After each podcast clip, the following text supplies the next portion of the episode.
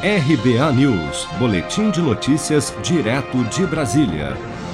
O governador em exercício do Rio de Janeiro, Cláudio Castro, anunciou nesta terça-feira que o Estado vai realizar uma testagem em massa da população para identificar e combater as causas do aumento dos números de mortes e casos de Covid-19 registrado nos últimos dias mas, mesmo com a alta de casos, Castro descartou, ao menos por enquanto, implementar medidas mais restritivas, como lockdown. Acompanhe.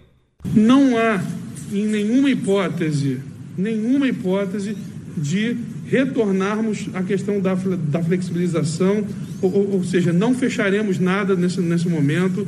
Nós, nós não podemos ser irresponsáveis e colocar o, o Rio de Janeiro como, como segunda onda faremos uma, um grande programa de, de, de testagem com, com auxílio dos municípios e com auxílio do governo federal.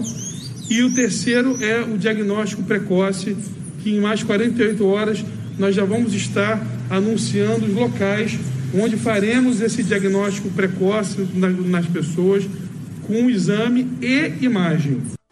A média móvel de mortes no estado do Rio apresentou nesta terça o oitavo dia seguido de alta, com uma variação de 216% na comparação com as duas semanas anteriores.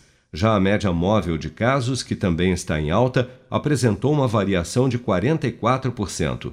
O número de internações por Covid-19 nos hospitais do estado também deu um salto nos últimos 10 dias, subindo de 878 para 1.051, um aumento de 26%.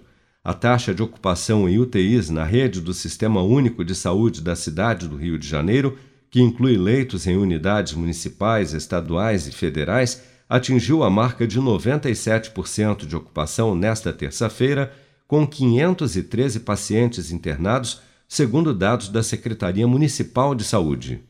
Você está preparado para imprevistos? Em momentos de incerteza como o que estamos passando, contar com uma reserva financeira faz toda a diferença. Se puder, comece aos pouquinhos a fazer uma poupança. Você ganha tranquilidade, segurança e cuida do seu futuro. Procure a agência do Sicredi mais próxima de você e saiba mais. Sicredi, gente que coopera cresce.